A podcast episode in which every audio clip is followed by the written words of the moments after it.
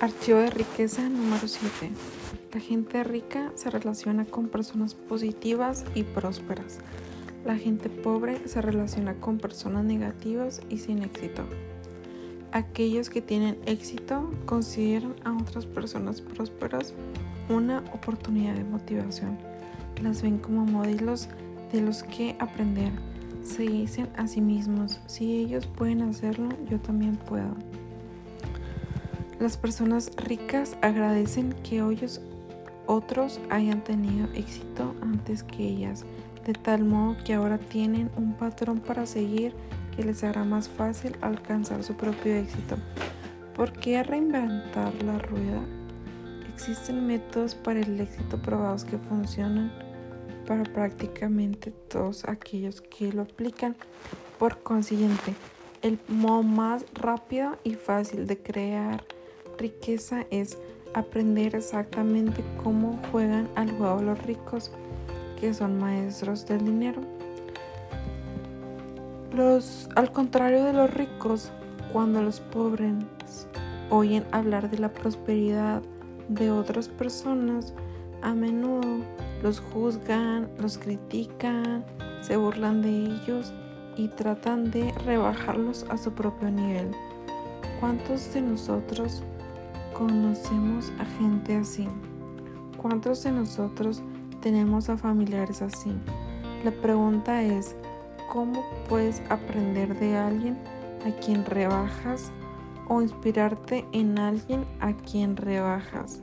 Simplemente que me prestan a una persona extremadamente rica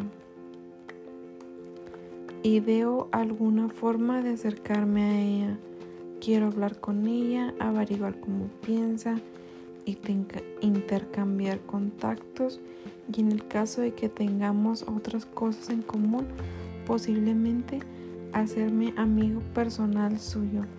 A propósito, si piensas que me equivoco al preferir ser amigo de personas ricas, quizás preferirías que eligiese amigos que se encuentran en la ruina. No lo creo. Como ya dije, la energía es contagiosa y no tengo ningún interés en someterme a la suya.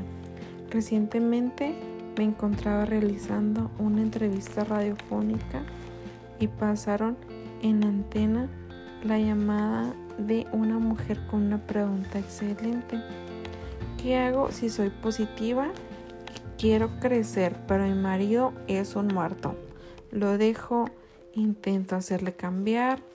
¿Qué hago?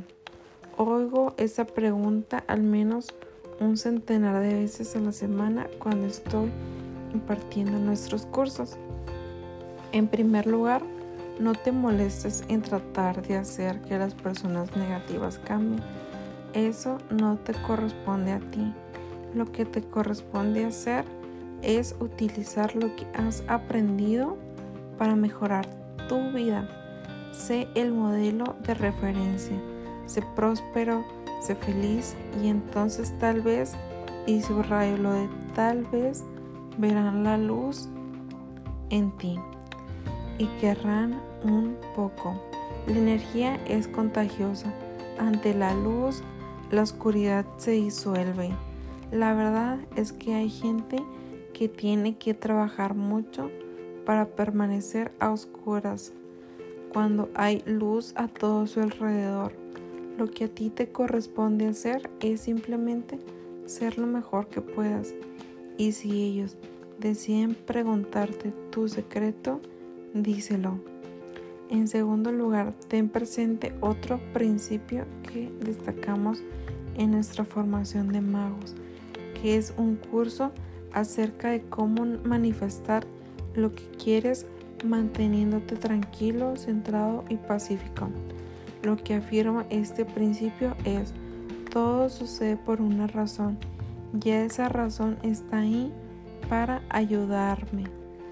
Si eso es mucho más difícil ser positivo y consciente cuando estás entre gente y circunstancias negativas, pero esa es tu prueba. Al igual que el acero se endurece en el fuego, si puedes permanecer fiel a tus valores mientras otras personas de tu entorno están llenas de dudas incluso de palabras de condena, crecerás más rápido y fuerte. Recuerda también que nada tiene significado excepto el que nosotros le damos. En la primera parte de este libro decíamos que por lo general acabamos identificándonos como uno o ambos de nuestros progenitores, o bien revelándonos contra uno o ambos de ellos, dependiendo de cómo enmarquemos sus acciones. De ahora en adelante quiero que enmarques la negatividad de otra persona como un recordatorio de cómo no debe ser. Cuanto más negativos sean ellos, más recordatorios tienes tú sobre lo poco atractiva que resulta esa forma de ser. No estoy sugiriendo que lo digas. Tú limítate a hacerlo sin condenarlos por ser como son y si comienzas a juzgarlos, criticarlos y rebajarlos por ser como son y por lo que hacen, eso significa que no eres mejor que ellos. En el peor de los casos, si ves que ya no puedes con su energía negativa, si te estás haciendo descender hasta el punto en que no eres capaz de crecer, puede que debas tomar algunas valerosas decisiones acerca de quién eres y de cómo quieres vivir el resto de tu vida. No estoy sugiriendo que cometas ninguna imprudencia, pero yo, por lo pronto, nunca viviría con una persona que fuese negativa y desdeñase mi deseo de aprender y crecer, ya sea a nivel personal, espiritual o económico. No me haría eso a mí mismo, porque me respeto a mí y a mi vida, y merezco ser tan feliz y próspero como sea posible. Según calculo, habrá más de 6.300 millones de personas en el mundo y de ningún modo voy a cargar con alguien que no esté a mi nivel o prospera o yo sigo mi camino. La energía es contagiosa, o haces más fuertes a los demás o los debilitas. Y al contrario, o la gente te afecta, te insufla vigor y optimismo o te infecta, te contamina. Permíteme una pregunta. ¿Abrazarías y tomarías a una persona que sabes que padece de sarampión, la mayoría de la gente diría ni hablar. Yo no quiero encontrar sarampión, sarampión. Estoy seguro de que has oído el dicho, Dios los cría y ellos se juntan. ¿Sabías que lo que ganan la mayoría de las personas no varía más allá de un 20% de la medida de los ingresos de sus amigos más íntimos? Por eso sería mejor que vigilases con quién te relacionas y eligieses con cuidado con quién pasas tu tiempo. Según mi experiencia, la gente rica no se apunta simplemente al club de campo para jugar al golf. Lo hace para establecer contacto con otras personas ricas y prósperas. Hay otro refrán que dice, lo importante no es lo que sepas, sino a quién conozcas. En lo que a mí respecta, así es. Resumiendo, si quieres volar con las águilas, no nades con los patos. Yo procuro relacionarme únicamente con personas positivas y prósperas y lo que es igual de importante, alejarme de las negativas. También procuro retirarme de situaciones tóxicas. No veo alguna razón para infectarme con energía venenosa. Entre estas podrían encontrarse las discusiones, el cotilleo y las puñaladas traperas. Trabajar duro tiene su compensación. También me encanta escuchar su actitud cuando pierden en un solo partido. Volveremos a la carga. Simplemente vamos a olvidarnos de este y a centrarnos en el próximo partido. Todo esto son relatos de los deportistas que hacen al perder algún partido transmitiéndose por televisión. diciendo, vamos a repasar lo hecho y a ver qué debemos mejorar. Vamos a hacer lo que sea para ganar. La gente rica anda con ganadores. La gente pobre con perdedores. ¿Por qué? Es una cuestión de comodidad.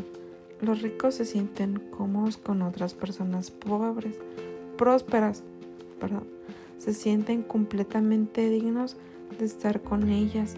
Los pobres se encuentran incómodos con gente a la que le vaya muy bien económicamente. O bien les da miedo ser rechazados o se sienten como si no perteneciesen a la misma raza. Para, para protegerse, el ego se enfrasca entonces en el enjuiciamiento y la crítica. Si quieres hacerte rico, deberás cambiar tu patrón interior para creer plenamente que cada centímetro de ti mismo es tan bueno como cualquier millonario o multimillonario que pueda haber por ahí. Me quedo horrorizado cuando en mis seminarios la gente se me acerca y me pregunta si pueden tocarme Dicen, es que nunca he tocado a un millonario. Normalmente soy educado y sonrío, pero por dentro estoy diciendo, espabila. Yo no soy mejor que tú ni distinto a ti. Y mientras no empieces a entender eso, te quedarás en la ruina para siempre. Amigos, no se trata de tocar a millonarios, se trata de daros cuenta de que vosotros son igual de buenos y dignos que ellos y luego actuar en consecuencia. Mi mejor consejo es este.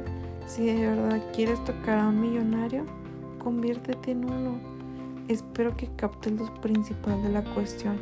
En lugar de burlarte de los ricos, tenlos como modelos que debes imitar en lugar de rehuir con vergüenza a los ricos.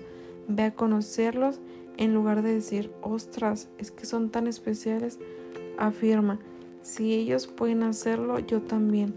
Al final, si quieres tocar a un millonario, podrás tocarte a ti mismo. Declaraciones. Pon la mano sobre el corazón y di, imito a la gente rica y próspera. Imito a la gente rica y próspera. Imito a la gente rica y próspera. Me relaciono con gente rica y próspera. Me relaciono con gente rica y próspera. Me relaciono con gente rica y próspera. Si ellos pueden, yo puedo. Si ellos pueden, yo puedo. Si ellos pueden, yo puedo. Tócate la cabeza y tengo una mente millonaria. Tengo una mente millonaria. Tengo una mente millonaria. Acciones de la mente millonaria. Ve a la biblioteca, a una librería o internet y lee una biografía de alguien que sea o fuese extremadamente rico y próspero.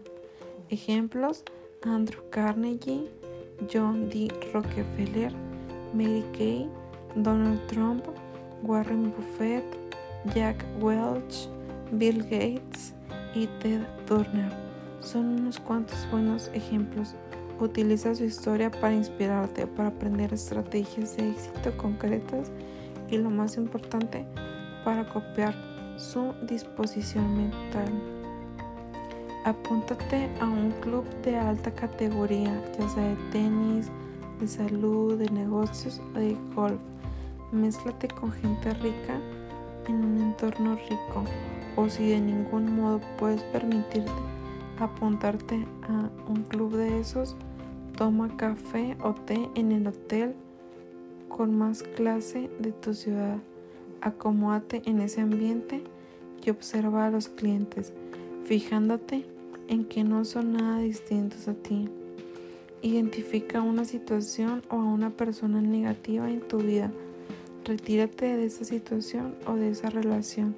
Si se trata de alguien de la familia, opta por estar menos tiempo en su compañía. 4. Deja de ver de la basura y mantente alejado de las malas noticias.